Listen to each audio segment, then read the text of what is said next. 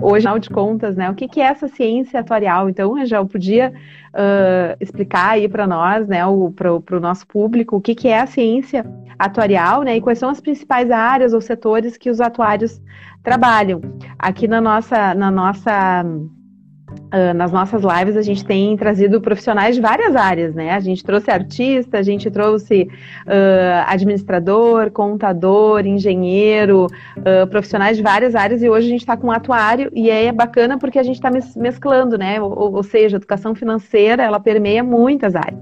Então, antes da gente falar sobre essa questão da atuariais, né, tem que deixar isso claro. Então, Angel, explica aí para nós o que é a ciência atuarial e o que, que abrange as áreas das ciências atuariais. Perfeito, professor Wendy. Uh, esse ponto eu acho muito muito legal, ou seja, essa, essa questão que envolve aí essa interdisciplinaridade, né, entre entre várias áreas do conhecimento, né, e quando a gente discute a questão também de educação financeira é algo é algo que a gente tem que refletir, né, e cada vez mais incentivar essa comunicação entre entre essa entre várias áreas do conhecimento em prol, né, dessa desse grande desafio aí, que é tentar fazer com que as pessoas tenham uma vida um pouquinho mais orientada, né? Para uhum. o amanhã, para os riscos e para a sua sustentabilidade financeira, né? Então, isso é muito, isso é muito interessante mesmo, essa questão aí interdisciplinar. Bom, uh, rapidamente, então, eu sou, eu sou atuário, né? Fui formado lá em 1989 pela URGS, né? Em 92 eu acabei ingressando na URGS como professor substituto, né? Já já ainda né, na, o curso de atuariais, os professores eram ligados no Instituto de Matemática da URGS, né, então no tempo que nós uhum. estávamos ligados ao Instituto de Matemática, né, em 94 eu prestei concurso, né, e ingressei para o quadro efetivo da URGS, né, como professor de, de dedicação não exclusiva, né, ou seja, no regime de 20 horas, né, que uhum. me oportunizou desde lá, né, uma atividade é, profissional que eu chamo de três turnos, né, ou seja, o terceiro turno na URGS, né, e os outros dois turnos trabalhando dentro do, do mercado de seguros, de previdência em geral, que acabou a gente acabou construindo aí uma uma trajetória que permeou, né, a questão uh, não só acadêmica, mas também a questão da praxis, ou seja, da prática em cima desse desse ambiente que eu vou colocar para vocês, né? Uh, então a minha experiência dentro da URGS, né, ela é ela é bem ampla, já são 28 anos, né, de sala de aula, né? É, ministrando disciplinas desde a matemática financeira, lá no início, quando a gente é, é, trabalhava com essas questões lá no Instituto de Matemática, depois passei a assumir as cadeiras de introdução atuária, de teoria atuarial de riscos previdenciários, também do pós ali na parte de perícia, auditoria atuarial, na gestão de fundos previdenciários e na gestão de riscos, né? Então essa foi basicamente aí a, a nossa trajetória dentro né, da universidade com essas com essas disciplinas. E fora da universidade, é uma trajetória muito ligada ao ambiente aí de assessoria e consultoria né, na, área, na área atuarial, com fundos de pensão, seguradoras, operadoras de planos de saúde, né, e também muito em alguns programas interessantes que a gente vai colocar para vocês, alguns projetos e programas de educação financeira e previdenciária. Uhum. Sim. Bom, Hoje, o que, que eu faço? Só para o pessoal ter noção, eu acabo coordenando lá na Academia Nacional de Seguros e Previdência uma, uma cátedra, é uma cátedra específica, a academia é uma instituição sem fins, ela, ela não está ligada a instituição alguma, ela é formada só por pensadores né, do ambiente de seguros e previdência, e essa cátedra ela, ela é específica na área de previdência complementar fechada, né? então é um trabalho interessante também nessa parte de, da, da academia em si, a gente também trocar conhecimento e levar conhecimento dentro desse ambiente. Né? É, também ajudo e contribuo como assessorando a Miradora Atuarial, que é uma empresa formada aqui no Rio Grande do Sul só por ex-alunos da URB, né, de uhum. atuários e estatísticos, né, que hoje já está, acho que entre as cinco maiores empresas do Brasil na área de consultoria, na área de previdência complementar. Então, realmente é uma empresa que trouxe muita, muita coisa nova, muita inovação para esse segmento, e é uma satisfação a gente estar tá também contribuindo com aquele com aquele grupo.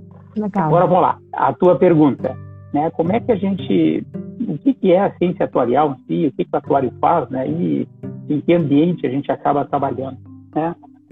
Bom, o atuário é, na verdade, um profissional preparado né, para mensurar riscos, né? ou seja, ele é uma espécie de arquiteto financeiro. Né? Ou seja, os atuários eles calculam fazem cálculos, analisam riscos, determinam prêmios né, dos do, do, do seguros em si, da, dos preços das contribuições dos planos de previdência, dos planos de saúde, dos títulos de capitalização, ele, ele acompanha é, essas carteiras e essas instituições com relação ao quanto tem que ser guardado de recursos, qual é o compromisso que tem que ser contabilizado no passivo, ou seja, existe todo um trabalho específico do atuário, que é uma profissão regulada por lei, né, que tem uma responsabilidade muito grande com relação a, ao cumprimento dessas, obrigações, né? Então essa questão do cálculo atuarial é, é bastante é bastante é, importante dentro desse contexto aí de que essas instituições elas precisam se perpetuar no tempo, né? Elas precisam equilibrar receita e despesa né, no uhum. tempo e precisam sobreviver, né? Então por isso que os atuários acabam trabalhando nesse segmento aí de previdência complementar, nos fundos de pensão e nas entidades abertas, nas companhias de seguro, nas operadoras de saúde, né? nas empresas de capitalização, Sim. na previdência oficial, nos órgãos de fiscalização, na área de perícia técnica atuarial, na parte de auditoria atuarial, na gestão de riscos, né? E nas empresas em geral. Então, esse é basicamente o ambiente aí onde os nossos alunos acabam, é, depois de formados, né, eh, ingressando e trabalhando. É legal. Não, eu gosto muito, assim, que, que, que, eh, tem que esclarecer, né? Porque o, toda, tudo que vocês fazem é está presente na vida de todos e muitas vezes as pessoas não sabem, né? Quem é o responsável, né? Por, por isso. Porque no, no, no fim, assim, é um, é um contexto bastante complexo. E, e nós agora a gente está falando sobre educação financeira. Então, como é que a gente pode incluir a educação financeira nesse contexto? Como é que é a contribuição dos atuários? para o, para o contexto da educação financeira? Bom, é, eu coloco assim, hoje eu acho das, das, profissões né, que existem, na minha opinião, acho que a, a profissão atuarial é aquela que, que o propósito dela está é, integralmente associado a essa questão. É, é, o que nós fazemos né, para que esses planos de seguros, os planos de previdência, os produtos de proteção contra riscos né, tenham sustentação econômica, a gente está, é, de uma forma ou outra, trabalhando para quem? As pessoas que estão na ponta, ou seja, as pessoas que utilizam esse tipo de serviço. Né? Então, realmente, essa questão que envolve né, a proteção de riscos sociais, né, esse trabalho que o atuário faz, ele é um trabalho uhum. que, de uma forma ou outra, está né, tá ajudando Sim. as pessoas a terem acesso a esse tipo de proteção. Agora, uma coisa é ter acesso, né, Wendy? Outra coisa é efetivamente as pessoas utilizarem esse tipo de serviço, uhum. que é o grande desafio, né? Não só da questão aí da educação que a gente chama de previdenciária ou securitária, uhum. né? Mas uhum. como também a, a, educação financeira como um todo, né? Então, o que eu posso colocar para vocês? Então, assim, quando a gente fala em educação financeira e educação previdenciária, a educação previdenciária uhum. é um veio da educação financeira, né? E, a, e, o previdenciário vem do quê? Vem de previdência, né? Ou seja, o que é previdência? A gente pegar o dicionário, vai estar lá. Previdência é aquele que busca evitar previamente transtornos e riscos. Esse é o conceito do dicionário, né? Ou seja, a capacidade de ver de maneira prévia ou antecipada, ou seja, ser previdente. São os conceitos ali que a gente, se a gente pegar no dicionário, a gente vai encontrar a questão do ser previdente, né? Se a gente for lá na uhum. origem dessa palavrinha, na questão etimológica da palavra previdência, né? A gente vai ver que isso vem isso é oriundo lá do latim, né? Do previdere, ou seja, ver antes, se antecipar, se prevenir, né? Hum, se antecipar uhum. aos riscos de si. Então, essa, esse é um ponto que está é, diretamente relacionado com o dia a dia né, dos atuários em si, né? Então, uhum. o seguro, na sua essência, né? Ele existe em função dessa nossa fragilidade, ou seja, perante o risco, né? Ou seja, independente da, da, da nossa vontade, a gente acaba sendo a gente acaba sendo Sim. vulnerável a diversos eventos, não é? E aí, como Sim. a gente pode parar para pensar, a morte, né, é um evento, a invalidez, a doença, né, eu ter o meu carro roubado, ter a minha casa incendiada, ficar desempregado, todos são riscos, né, é, sociais e alguns riscos patrimoniais que a gente está, o ser humano está tá, tá diariamente exposto a esse tipo de Sim esse tipo de situação. Né? Então, esse é um, é um contexto importante aí é, em que os atuários estão inseridos né? e que o propósito deles acabam, é, de uma forma ou outra, Sim. tendo relação direta com a questão da educação financeira. Sim. E, e quando a gente fala em risco, né, às vezes a gente prefere não falar sobre riscos, né? E hoje a gente está num contexto aí da pandemia, né? Então, o que que tu, qual é a, qual é a, a visão, a perspectiva, enfim, né, dessa, da, dessa dinâmica de mercado, principalmente de seguros, né, e de previdência com a pandemia? Né? O que que tu tem assim a, a, que tu pode nos contar, enfim, afinal de contas, assim, muitas coisas mudaram, né? Às vezes a gente, o que a gente achava que ah, esse risco está muito longe de acontecer, ele tá de, de fato está acontecendo, né? E aumentou, diminuiu, as pessoas estão buscando mais proteção dos riscos e como é que tá essa questão das seguradoras? O que que tu pode nos contar assim em relação a isso? Uh, desse cenário aí, da, desse aspecto dos seguros, das seguradoras, Bom, diante uh, da pandemia? É, nesses, nesses, nesses tempos né, é, de crise em si, ou de questões que acabam muitas vezes aí é, trazendo algumas dificuldades no dia a dia, dia, dia, dia para as pessoas, né? são alguns momentos até que surgem algumas reflexões né, com relação a determinadas situações. Né? Então, a gente observa, claro que a gente observa uma questão muito, muito pesada com relação à diminuição da renda, né, da média das pessoas né, em período de crise, né? uhum. né? mas uh, as pessoas, uhum. do ponto de vista de, de, de, de pensarem né, em, em, produtos em si e até serem mais sensibilizadas com relação a esse tipo de, de produto é algo que a gente observa como algo, como algo, algo importante, né? Ou seja, é importante que as pessoas também pararem um pouquinho, né, para para ver se isso faz algum sentido, né, na organização uhum. é, de vida delas, né? O que, o que a gente é, o que a gente nota, Wendy, é que muitas vezes as pessoas acabam não se não se planejando, né? Ou seja, a questão do planejamento é algo é algo fundamental, né? Ou seja, há 20 30, 40 anos atrás, né, nós tínhamos uma estrutura, né, até demográfica social no nosso país, que a gente tinha uma, uma estrutura familiar mais larga, né, ou seja, nós tínhamos uma quantidade maior aí de filhos, né, que faziam parte das, das famílias, né. E hoje o que, que a gente observa? Essas famílias, né, do passado, né, elas acabam de uma forma ou outra, né, na, na estrutura atual, elas têm um papel muito importante ali em, em dar sustentabilidade financeira é, é, é, é, para as pessoas. Ou seja, nós temos uma situação que acabam os filhos muitas vezes, né, ajudando os pais, porque os pais muitas vezes não conseguem, né, manter aquele nível, né, é, é, de vida que tinham quando estavam trabalhando, né. Então essa é uma Sim. questão que ainda vai pegar mais lá para frente, porque, porque com o encolhimento da, do tamanho das famílias a gente vai ter um, um efeito reverso, ou seja, eu, eu, meu exemplo aqui, eu tenho um filho, né? Eu tenho um filho só, né? Então, é, é, se eu tiver alguma dificuldade econômica, financeira, né? Após eu, em tese, parar com a minha atividade laboral ou reduzir minha atividade laboral, eu não tenho estrutura familiar, né? Que possa me ajudar, né? Então, aí surge como esses produtos de proteção, a previdência, o seguro, como uma alternativa, né? Para as pessoas terem alguma Suprimir, forma né? também de se financiar, né, é de cumprir esse tipo de, de situação, né? Bom, mas como é que isso, como é que isso uh, nesse ambiente de pandemia pode pode pegar, né? Ou seja, como é que como é que isso pode de uma forma ou outra aí uh, uh, ter alguma influência na vida das pessoas, né? Primeiro, a gente tem que pensar assim, esses, esses produtos em si de proteção de riscos sociais ou não, eles têm, eles têm horizonte né? Tem horizonte uhum. curto, médio e longo prazo, né?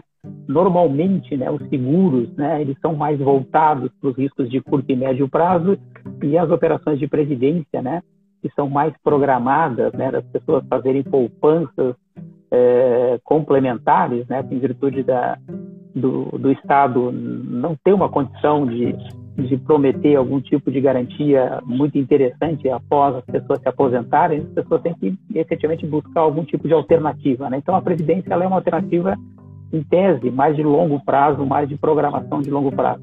Aí a coisa complica, né? porque assim, é, questões de curto prazo as pessoas têm mais noção, mas a do longo prazo, na cabeça delas, é um pouquinho mais difícil de fazer plano, né? Mais difícil. Todo mundo faz plano. Sim. É, as pessoas fazem planos de festa, de aniversário, de Natal, mas de, de vida, uhum. realmente as pessoas acabam é, empurrando isso com a barriga, como é que é? no futuro tudo vai se ajeitar, Deus vai nos ajudar. Então, realmente, muitas vezes a gente fica, a gente fica jogando com algumas situações que a gente precisaria também um esforço nosso né, nessa construção, né? É, eu gosto muito, Andy, eu gosto muito do Taleb. Não sei se você gosta, Nassim Taleb é um, é um ensaísta libanês, né, naturalizado americano, é um uhum. cara que escreve muita coisa interessante sobre, principalmente, é, o que ele chama aí de, de do estudo né, da, do risco e da incerteza. Ele chama, ele chama isso como sendo a mãe de todas as disciplinas, né? E o Taleb, ele traz uma, ele conta uma historinha de um livro dele que eu sempre levo meus alunos, que eu acho bastante interessante para a gente refletir, ou seja, qual é o papel desses produtos, né, na vida da gente. Né? A historinha é uma historinha retirada de, de uma antiga tradição aí rabínica, né, que ela diz mais ou menos o seguinte, né? Tinha uma vez um rei, né? Um rei que, em virtude de alguma situação que aconteceu com o filho dele, ele, esse rei ficou extremamente chateado com essa atitude desse filho, né? E aí, no momento de, de raiva e, e de brabeza desse rei, ele publicamente ele estabeleceu uma, uma punição, ou seja, olha, a punição para o filho dele deveria ser feita mediante apedrejamento, né? E aí quando ele estabeleceu essa punição, ele apontou para uma pedra que estava do lado ali do trono dele, né? Era uma pedra uhum. muito grande, né? Mas ele apontou para aquela pedra e aí ele estabeleceu que no outro dia, né, a pena seria seria realizada, ou seja, ele seria o filho seria apedrejado, né? E aí, passado aquele uhum. momento de raiva, ele foi refletir e chegou, puxa, mas agora eu tenho um grande problema, porque se meu filho for apedrejado com essa pedra, ele não vai sobreviver. Uhum. E aí ele ficou com um, drama de consciência, uhum. chamou lá um, um conselheiro do reino, né? E disse, uhum. olha, eu tenho um problema, eu quero que tu pense e me dá uma solução. Né? O problema é esse, o que, que eu faço? Eu não me arrependi, eu, eu não posso voltar atrás porque um rei que rompe um juramento, ele não é digno de reinar. Então, como é que eu faço para resolver essa questão? Aí o uhum. sábio, esse conselheiro, saiu, deu uma pensada e retornou e disse para o rei o seguinte, tem uma alternativa para ti. A alternativa é a seguinte: vamos pegar essa pedra e vamos quebrar ela em pe pedaços bem pequenos. Vamos quebrar em pedacinhos essa pedra e amanhã de manhã o seu filho terá a punição, ele será apedrejado com essas pequenas pedras. Né?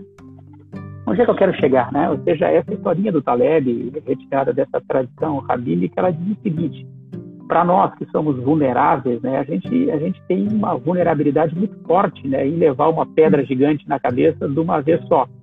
Mas a gente suporta receber pequenas pedrinhas, várias né? Pedrinhas. É, uhum. Várias pedrinhas, né? Então esse efeito cumulativo de vários impactos pequenos para nós a gente não sente tanto quanto levar um, uma pedra gigante de uma vez enorme. só.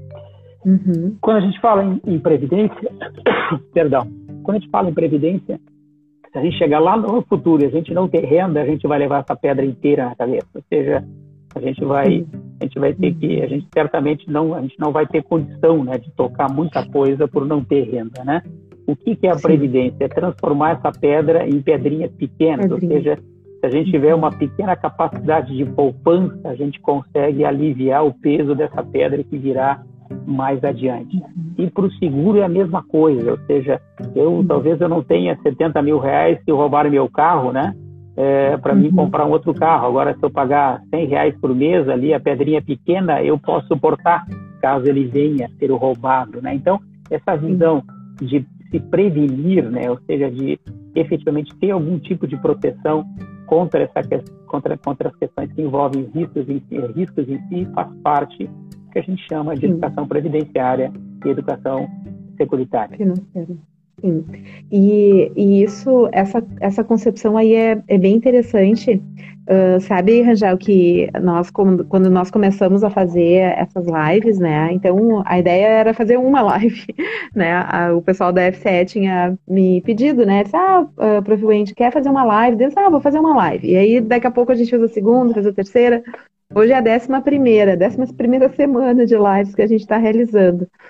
E se eu for fazer assim uma nuvem de palavras, né, assim, o que que o que que transpassa em todas essas conversas que, embora sempre a temática seja educação financeira, uh, o, o roteiro, né, acaba sendo direcionado para um ponto mais específico mas é a questão dessa, desse planejamento, né, de uma reserva, e que não deixa de ser, né, porque muitas vezes as pessoas até nos perguntam dentro do nosso projeto a gente passa muitas dicas, muito conteúdo, mas a gente também tem um atendimento online para um grupo de pessoas que tem interesse. Então, os nossos voluntários têm um, dão um atendimento. E normalmente, quando a pessoa começa a se organizar, ela, ela ou, ou até nem precisa estar no atendimento. A gente recebe até perguntas, né, sobre uh, o que, que eu faço, como eu posso fazer.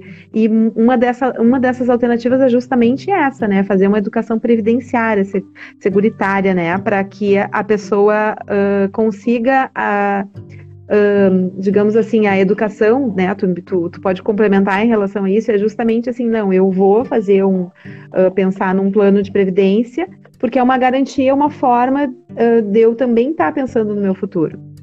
E, e aí, dentro disso, eu queria até te, te, questionar, né? Porque nós aqui na FCE, a gente sabe que muito, muito do nosso público é jovem, né?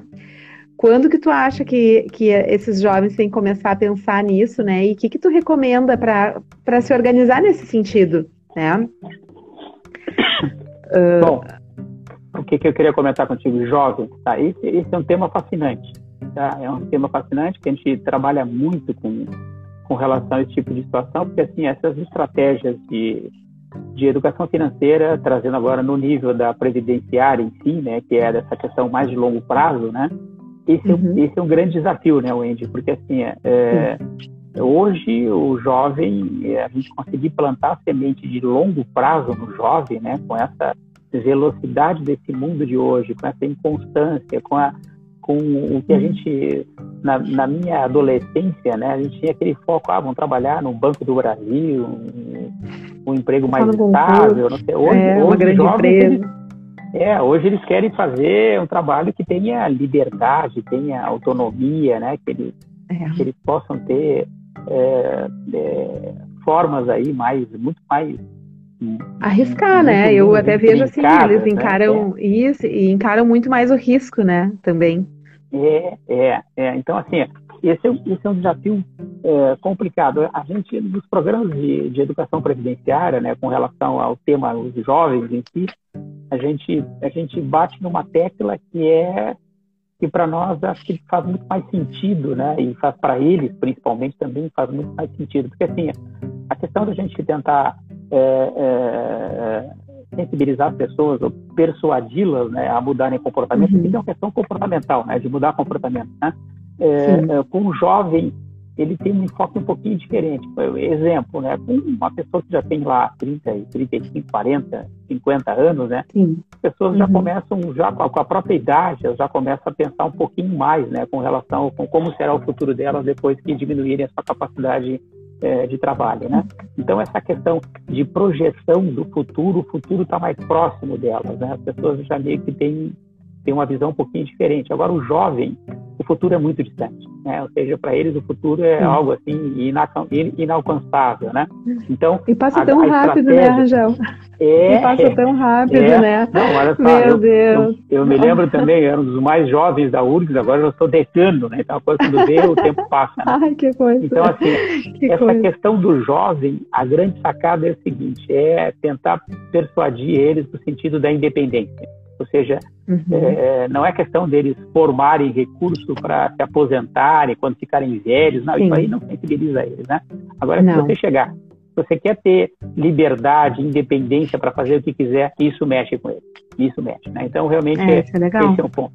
Agora, para os uhum. demais, né, a, a, grande questão, você viu aí, todo mundo acompanhou a questão da reforma da Previdência, a reforma da Previdência, né, ela deixou cada vez mais evidente, né, que é, a gente não pode contar com o Estado, né, é, para cumprir as nossas necessidades depois, né, de a gente chegar numa determinada idade. Ou seja, cada vez mais a gente pode contar menos, né, com a participação do Estado, né. E aí vem uma questão que é fundamental, que é essa questão de planejamento, né, ou seja, de planejar. Eu eu anotei muito tempo atrás uma frase aí de, de um cara que fazia, ou faz ainda um programa aí de, de, na TV a cabo, que é o Dr. Ross, não sei se você já escutou, é um cara que já hum. assistiu, é um, interessante, ele fala sobre, sobre saúde, sobre hábitos legais de vida, então, uhum. bacana. E uma vez a gente, a gente anotou uma frase dele, eu e a minha esposa, a minha esposa também ela é psicóloga é. e é, trabalha na área, na área de psicologia econômica, exatamente, com essa situação que a gente está discutindo aqui, né? E a gente Sim, eu acho, eu acho bárbaro né? isso, eu acho bárbaro os, os, textos que vocês escrevem conjuntamente, né? Acho muito e, bacana. E a gente escreve junto, é, isso é bacana. E a frasezinha é a seguinte, né? Ele, ele, ele coloca sempre que assim, ninguém planeja falhar, porém falhamos porque não planejamos. Né? Então isso aí diz Sim. tudo, ou seja, ninguém planeja falhar, porém falhamos porque não planejamos. É uma frase antiga, mas é muito interessante para a gente refletir, né? a questão uhum. da falta de planejamento, né? E aí Sim. cai no ponto que você colocou, ou seja, essa visão, né? Educação financeira, educação previdenciária, a educação mais de longo prazo, que é o nosso foco da nossa live de hoje, né? De produtos que possam nos ajudar à construção desse futuro, né? É, o Sim. que a gente sempre coloca é o seguinte: a visão não é só de ter que contratar o de planos de previdência complementar, né? seja, hum. previdência não quer dizer que seja só isso. Eu, eu, eu ter uma estratégia de vida previdente é uma estratégia que eu vou o quê? Eu vou poupar uhum. recursos, eu vou me recolher para algumas situações, eu vou investir em algum tipo de outra, outra situação. Então, eu tenho que conseguir o que a gente chama de previdência particular. Particular. Uhum. O que, que, é isso? Em tese é o seguinte: lá na frente eu, eu vou querer me aposentar ou chegar numa fase da minha vida né, que eu vou querer manter um padrão de vida. Então, esse é o meu alvo. Eu quero manter um padrão de vida. Né? Não quero enriquecer né, depois da, da, do fim da minha atividade laboral. O meu, o meu objetivo é manter o meu padrão. Isso já é algo muito difícil no mundo de hoje, porque normalmente as pessoas acabam perdendo renda quando se, quando, quando se aposentam. Né? Então, se esse é o meu alvo, né, ou seja, alvo é algo, algo importantíssimo, né, porque se a gente trabalha com com sonhos, né? Os sonhos a gente não corre atrás, né? O alvo é meta, se a gente vai atrás do alvo, Sim. né? Então, é, é, a gente pode tentar começar a construir o que seria um planejamento de uma previdência particular, ou seja, qual é o meu objetivo de longo prazo, né? E aí, Wendy, quando a gente fala isso, tá a previdência social com uma partezinha, um pilarzinho disso, tá o que eu vou construir de ativos financeiros de poupança na minha vida, tá eventualmente algum aluguel de algum imóvel que eu tenha comprado que vai me servir de renda, algum negócio, algum empreendimento. Então assim, a situação da gente dizer que a previdência é só um produto. Opa. Alô? Então, quarto, Oi, Rangel. Um Deu um cortezinho, deu um corte? isso. É, deu um cortezinho, mas já voltou.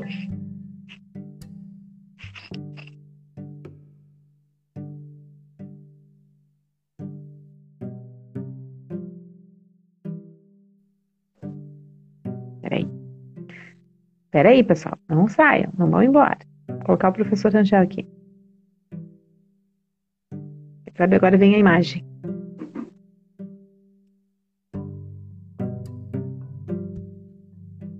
Oi? Voltou, Rangel? Voltei. Voltou. A ah. imagem não, a imagem não quer vir. Meu Deus. Quer vir. É. Mas estão escutando isso. Mas isso tudo bem, estamos né? escutando. É, isso aí, escutar. Estão só me vendo aqui. Vamos lá. Tá. Então, o que, que eu estava colocando? Eu estava colocando para vocês né, essa questão que envolve essa essa construção né, de, um, de um planejamento de vida né, e que não se precisa né, usar uma estratégia de colocar todo, todo, toda expectativa em cima de um futuro, em cima de uma, de uma coisa situação específica como, como só a Previdência. Né? A Previdência é importante, né? eu como atuário sempre defendo isso, né? porque alguém vai uhum. administrar teu dinheiro, vai te retornar esse dinheiro, que muitas vezes tem caráter vitalício, né? que é a grande é a grande sacada dos produtos de previdência, né? Mas uh, existem outras formas de construir a nossa a nossa previdência, previdência que eu chamo particular. Nosso futuro, né? Um planejamento futuro, né? Talvez também. Exatamente, exatamente.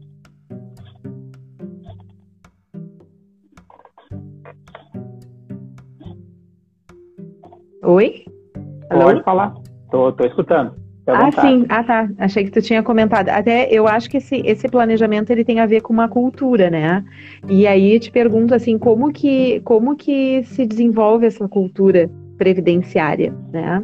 Claro que quando a gente fala assim, ah, como que a gente, né, uh, por exemplo, no nosso projeto, né, nosso, o nosso, obje, nosso objetivo principal desse projeto é disseminar conteúdo. A gente acredita que quanto mais conteúdo, orientação, dicas, informações uh, de diferentes formas, quanto mais as pessoas tiverem acesso a isso, é como se desse um, um, cliquezinho, a pessoa começa a se dar conta, ela começa a estar mais atenta, e isso faz com que ela dê uma atenção, e isso, de certa forma, acaba educando ela, né? Educando ela financeiramente, ela está mais atenta ao uso do dinheiro, ela está mais atenta aos recursos, ela está mais atenta a dizer não, ela vai estar tá mais atenta na hora de se comportar.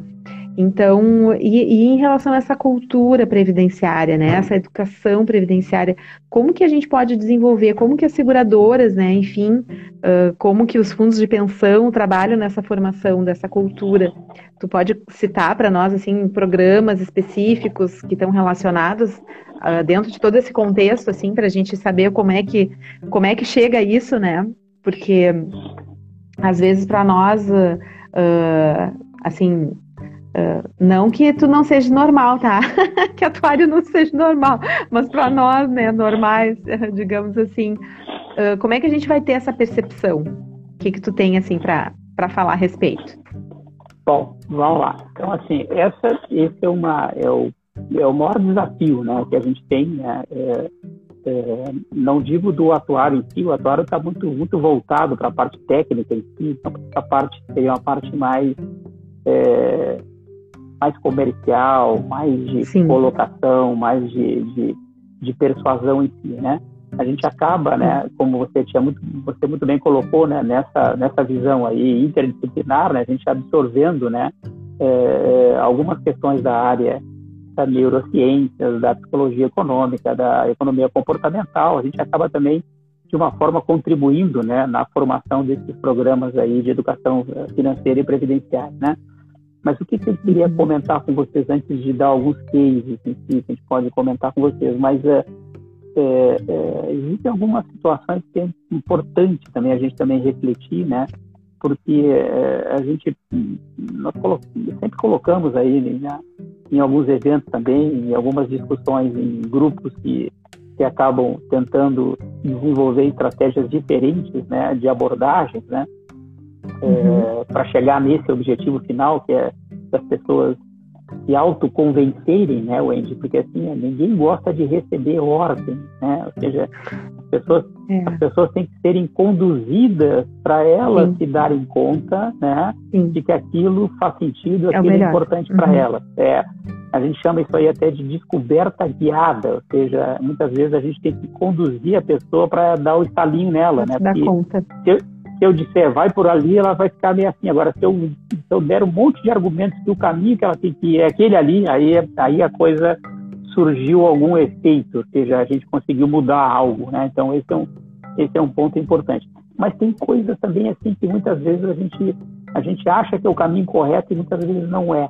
Né? Então, assim, um exemplo, é, eu gosto muito do, do Richard Taylor. Né? Richard Taylor foi o, ganhou o Nobel de, de Economia, né, em, em 2018, né, ele era um, um economista que era meio tem que fazer até chacota dele, porque era um cara que trouxe, incorporou dentro da economia alguns conceitos da psicologia, né? Então ele ele saiu um pouquinho, né, daquele ambiente teórico, né, dos economistas clássicos em si, e começou a permear com outras questões que na verdade o ser humano não, não é tão assim tão uhum. previsível, né, com relação com relação à tomada de decisão, né? E essa é, é e as, as, decisões nunca são as ótimas como o modelo clássico, né? Acaba muitas vezes dizendo que a gente acaba tomando decisão sempre em cima, né, de um de uma do, da melhor escolha, né? Então muitas vezes o ser humano toma toma decisões que a gente não não consegue entender, né? E, e é, o Taylor começou a, a, fazer uma série de pesquisas e testar uma série de situações. Ele foi um dos caras que acabou mudando muito essa visão né, de, de educação, educação previdenciária nos Estados Unidos, né? é, é, fazendo algumas alterações significativas no modelo do 401k, que é o modelo principal de planos de previdência é, coletivos dos Estados Unidos, né? E ele, ele acabou trazendo alguns ingredientes novos, tipo é, a questão que a gente chama de adesão automática. O que, que, é isso, né?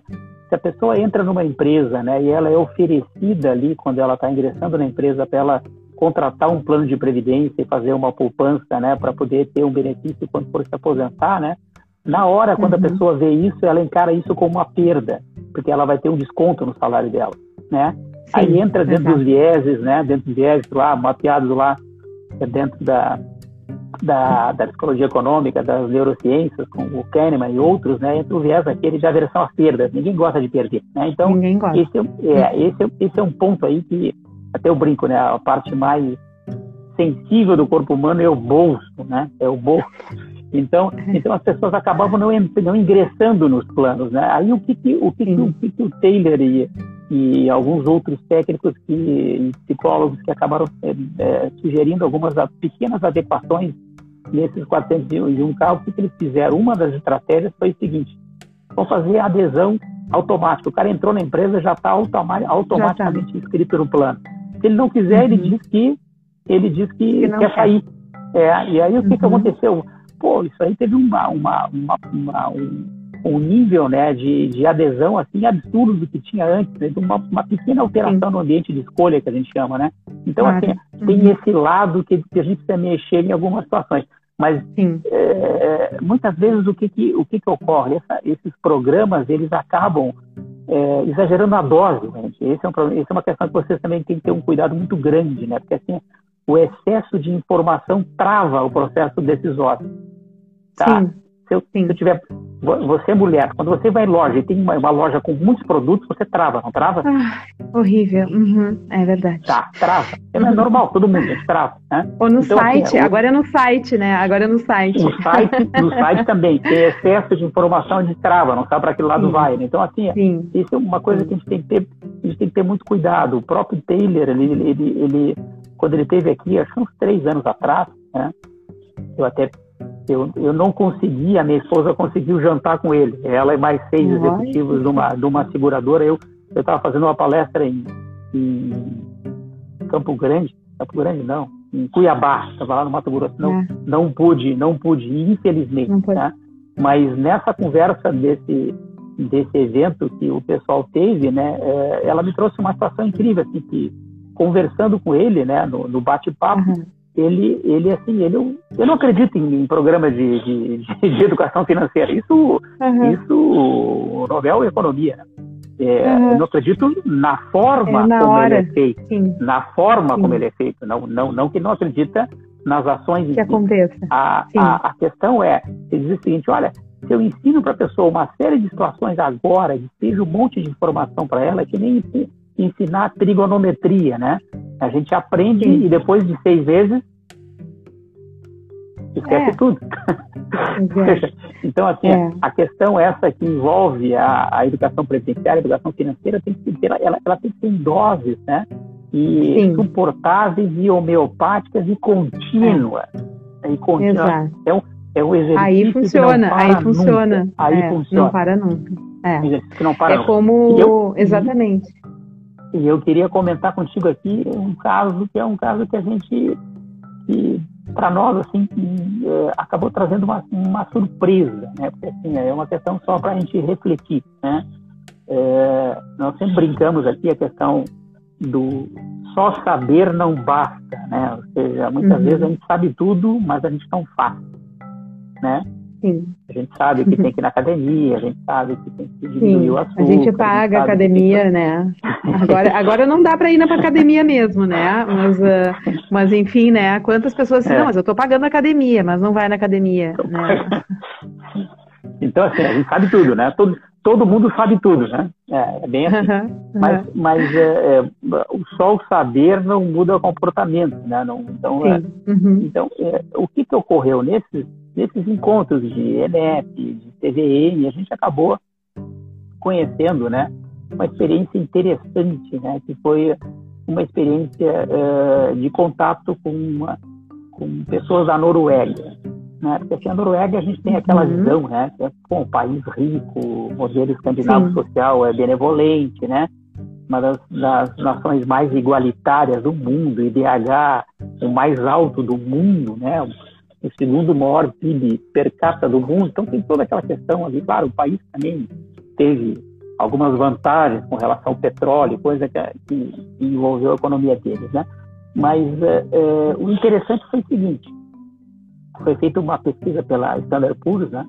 Há uns uhum. três anos atrás, e, é, e, essa pesquisa foi uma pesquisa em nível mundial, né? Para tentar medir o quê? Medir o nível, né? De educação financeira das pessoas. o nível de educação financeira das pessoas. Então, uhum. Então foram entrevistados ali é, 144 países, 144 uhum. países, foram 150, 150 mil entrevistados. Mas, mas olha só, a entrevista era o quê? Era tentar buscar, né, é, é, quantificar, né, qual é o grau ali de conhecimento das pessoas com relação a o que é inflação, o que é efeito de juros compostos, planejamento, uhum. tipos de investimento, aquela coisa, aquele, aquele lado mais assim é, conceitual, conceitual, aquela coisa toda, uhum. né? Bom, aí o que que ocorreu? dos 144 países, qual foi a população melhor avaliada? melhor avaliada? Os noruegueses. Os noruegueses. Eles, o pessoal da Dinamarca e da Suécia foram os três melhores, Sim. né? E tudo, tudo vizinho, né? Mas vamos lá. É, aí o que que ocorreu? Nesse evento, nós tínhamos lá a doutora Ellen, né? É, Ellen Catherine, que é uma uma professora da universidade lá da, da, da, da, da Noruega em si, né? E ela uhum. colocou o contraponto, o seguinte, olha, é, no papel quem mais entende, né, somos nós.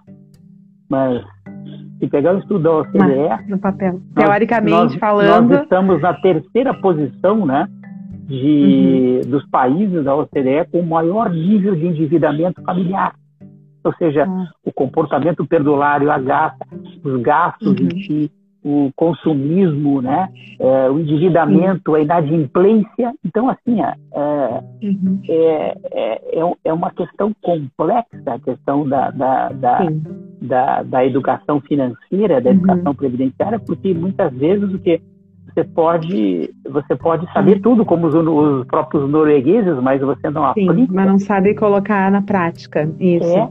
Tem, eh, tem aquele tem um filme que, que até a gente passou esses tempos ali no nosso grupo lá de dicas, né, da, dos delírios de consumo de Beck Bloom Aí a menina lá é descontrolada, totalmente descontrolada, e mas, mas enfim, aí ela tem uma amiga, eu dou uns spoilers aqui, né? E ela tem uma amiga que diz para ela não vai para um grupo de ajuda, e é bacana, porque o grupo de ajuda é ali todo mundo é descontrolado. E aí a, a, a, que coordena o, o, grupo, né? Nossa, é a mais descontrolada ainda, né? Então, assim, ela tá lá querendo que todo mundo se controle. E aí ela, enfim, né, se encontra um dia e a menina encontra ela numa loja completamente enlouquecida, né?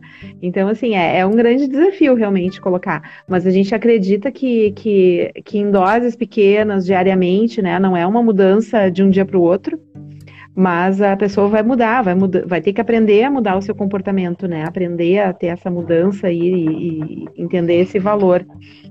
E, é, eu, em Rajael, eu queria te falar, só para aproveitar seu gancho aí, é, é, essa, esse filme é muito interessante, já assisti também, tá? Já, vi, várias é vezes, bem, é bem divertido. É, não, é bem, é bem, traz bem essa questão do consumismo em si, né? E, e da Sim. necessidade de comprar e também a questão da, da, de buscar ajuda também, né? Busca, de buscar ajuda. Bu, é, é, da busca pela aprovação social. Então, muitas coisas é mais direcionadas sim. não para para satisfação das pra pessoas, sim. mas sim para ter aprovação, aquela história toda, uhum. né? Então, realmente, isso é, uma, é. Isso é interessante. Eu, uma vez, agora contando uma experiência, uma vez eu eu estava de férias né, em Nova York e, uh, e eu tenho uma prima. Eu tenho uma prima que ela é ela trabalha na Prada na Prada, no Sorro, hum, lá em, em Nova York, né? E uh, isso até gerou um artigo aí que foi até para a faculdade, né? Que era o, um artigo que eu escrevi sobre, sobre as bolsas, mas não era bolsa de valor, era a bolsa da Prada. Ah, né? Da Prada. E, é, uhum. e, e, aí o que, que, que ocorreu? Eu, a gente foi visitar a loja, eu fiquei lá para observar, eu e a minha esposa, a gente tentou observar assim, como é que era o comportamento né, de quem compra esse tipo de produto. Né? Que é um, uhum. É um produto esse tipo de produto. É, esse é tipo de produto, esse tipo de é, produto. É, para nós homens.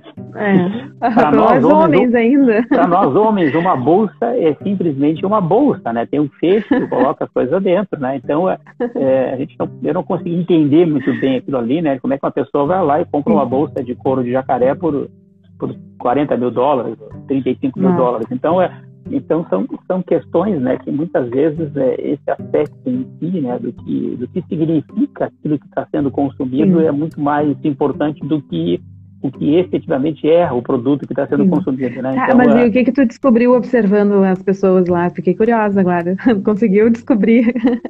Conseguiu não, descobrir não, alguma é, coisa? Não, consegui várias lições, Conseguiu. né? Uma, uma uma das lições né, que é interessante também da gente ver é, nesses comportamentos de, de, compra e venda, principalmente de quem vende, né, é a questão uh, uh, que envolve ali uh, as estratégias em si, né, ou seja, o efeito contraste que a gente chama, né. Até o Cialdini também é um, um, um psicólogo também interessante, escreve muito sobre isso, né. O efeito contraste, né, é aquele assim, eu, eu comprei um carro, né, paguei lá uhum 70 mil reais por um carro, aí, pô, isso o filme, quanto é? Ah, é, é mil, aí é barato, né? Ou seja, para 70 mil, mil isso o filme, ele parece barato. Então, assim, muitas vezes a gente, quando tem uma grandeza, né, é, maior, a, a, a, menor, a gente perde a ancoragem dela, né?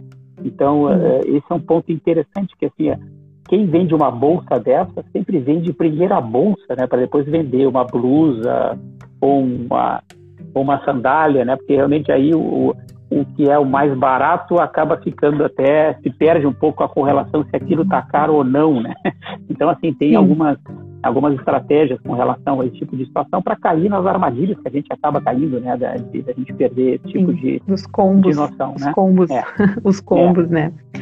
E olha só, já tem alguém que fez uma pergunta aqui, ó. Eu tô aqui cuidando do horário, mas como a gente começou uma nova live, a gente tem ainda 10 minutinhos. Uh, tem alguém aqui, o Jonathan, eu não sei se ele está aqui online ainda. Uh, o Jonathan, ele fez uma pergunta, assim, ó. Ele perguntou, não sei se tu, tu vê ali nos comentários, o que, que atualmente é mais rentável, né? Contratar um plano de previdência privada ou realizar um plano de previdência particular com investimentos próprios, como em Tesouro Direto, CDB, entre outros. Acho que todo mundo tem essa curiosidade, né? O que que tu... Tá, que, que Olha só, tem a é, falar sobre é... essa perguntinha? Isso, ele está aí, não, ó, tá ali. Tá, tá aí, Jota. Olha só, uh, primeiro, né? Uh, o que, que aconteceu aqui? Nós, nós tivemos aí, nesse, nesse período de pandemia aí, e, e, vamos colocar junto aí a situação até do Brasil em dezembro do ano passado, nós tivemos um, um cenário aí de taxa de taxas de juros né, uh, decrescente, né? ou seja, Sim. o horizonte aí de, de uhum. retorno dos ativos eles foram, foram achatados, né? Depois deu Sim. toda, toda essa, esse, esse balanço com relação aí, a sacudida com relação à Covid, subiu um pouco, agora agora está de novo, a tendência realmente é, é a gente ter retornos mais, mais baixos né, dos, dos investimentos em si. Tá? A questão de investir sozinho, né, ela tem um risco ali, que é um risco que pode que pode é, é, trazer o seguinte, né? Eu, eu investindo sozinho, eu não tô eu não estou dentro de um, de um ambiente que eu, tô, que eu esteja mutualizando o risco, ou seja, é, é, eu sozinho, se eu me perder, eu já era, eu tô, eu tô, eu tô sozinho, né? Ou seja, não, eu não tenho como, como diluir algum tipo de perda em si, né? Num plano de previdência, é, clássico, você acaba diluindo o risco com outras pessoas, né? Então tem essa, essa vantagem muitas vezes de até de ter produtos que cobrem um pouquinho ali da de validez ou, ou algum tipo de risco de curto prazo, tá? É, é, especificamente assim, é, eu, eu, eu gosto muito dos planos fechados de previdência, aí tem que ter alguma forma de acesso a esse tipo de plano, né? Que, que tem uma, um horizonte de rentabilidade maior do que os planos os planos privados. Os planos privados eles têm que ter um cuidado muito grande com relação às taxas de administração, principalmente, né? E, e porque esses planos eles não são muito claros assim com relação ao que, que é cobrado, principalmente a forma Sim. de conversão dos benefícios, né? Então assim, Eu não descarto a questão de, de montar as carteiras, de ter a sua estrutura com uma plataforma de investimento, a parte de renda variável também, depois desse grande susto, né? É, é, mas é algo importante, mas assim, é, tem que ter muita tem que ter muita prudência né, nesse, nesse tipo de, de, de atitude. Né? E para buscar um plano, realmente tem que dar uma pesquisada, um plano de previdência aí que, que possa ter uma condição uhum. bem, bem razoável. Ou seja, Jonathan, tem que pesquisar, tem que fazer a comparação, tem que fazer uma análise de cenários, né? Não é, uma, não é tão simples assim a resposta, né, Rangel? Não, não, não, não é. Não, isso, isso, não é tão isso simples. Isso muda com relação ao contexto econômico também, né? Sim, exatamente.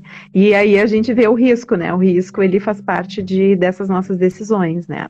Mas pensar em alguma dessas alternativas é o, é o caminho, né? Para aquelas pessoas que têm condições e que estão de certa forma, de certa forma já pensando numa reserva, é fundamental, né? E estudar e não se atirar simplesmente, né? Eu acho que é o, acho que essa aí também ajuda na complementação aí da, dessa resposta. E Rangel, olha só, tu falou um monte de, tu falou um monte de autores, né? Tu tem como dar uma lista aí para nós, assim, para ficar, assim, consolidar a lista de leituras recomendadas aí para gente, quem está interessado em educação previdenciária, né? Uh, é, e fazer esse link é. com a educação financeira, tu falou aí na nossa fala, é. tu falou vários, assim. É, eu que falei, que tu falei tem, alguns, assim, pra... né? Isso, eu falei alguns, mas, mas pode assim, falar mais. Não... Pode falar é, mais. Não, para não inundar o pessoal, assim, mas eu acho que assim, é, eu, eu sou apaixonado, né, pelo livro do, do Richard Taylor, né, uhum. ele, é, é, dele do, e, do Castro Sustain. O nome do livro é Nudge, tá? que quer dizer cutucado em inglês, né? Ele é uhum. é Nudge, como tomar melhores decisões sobre saúde, dinheiro e felicidade. Como tomar melhores decisões sobre saúde, dinheiro e felicidade. Essa foi a última Legal. tradução que deram, que deram para o título dele, já, já mudou aqui, né, da, da versão original, né? É, uhum. Esse é um livro bastante interessante para a gente conhecer o conceito de arquitetura de escolhas, alguns conceitos interessantes de como ajudar as pessoas a tomarem melhores decisões, tá? Sim. Então, uh, para os nossos alunos, eu acho muito legal, né, eles terem uma noção aí do, da, da de, de na verdade, assim, quem quem é, acaba de uma forma ou outra ajudando ou interferindo ou de alguma forma influenciando a tomada de decisão é, de, das pessoas, né, acaba sendo o que a gente chama de arquiteto de escolha, né? Então é, a gente pode conduzir, é, no bom sentido, né, que as pessoas tomem melhores decisões para elas mesmas, né? Seja na uhum. parte de uhum. saúde, de dinheiro, de formação de futuro, aquela coisa toda. Então esse livro é, é sensacional, esse livro, esse livro é show, né? Já, já botei, já, já, já, tomei, já tomei nota, porque todo já sábado notou. a gente manda, manda uma é. dica de lazer, de leitura, e aí a gente vai passar Olha, essa dica é. aí. Nós vamos dizer que o, o, prof, o prof. Rangel nos, nos indicou. É. Um outro que é mais denso para entender como é que a gente decide e como é que a gente acaba se atrapalhando, né?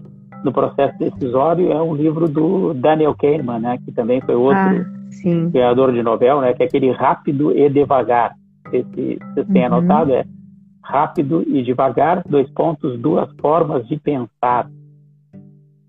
Tá? Esse é um livro mais denso, né? Mas é um livro também bastante interessante aí para quem tem interesse também interesse, em estudar um pouquinho dessa área. Legal. Muito bom.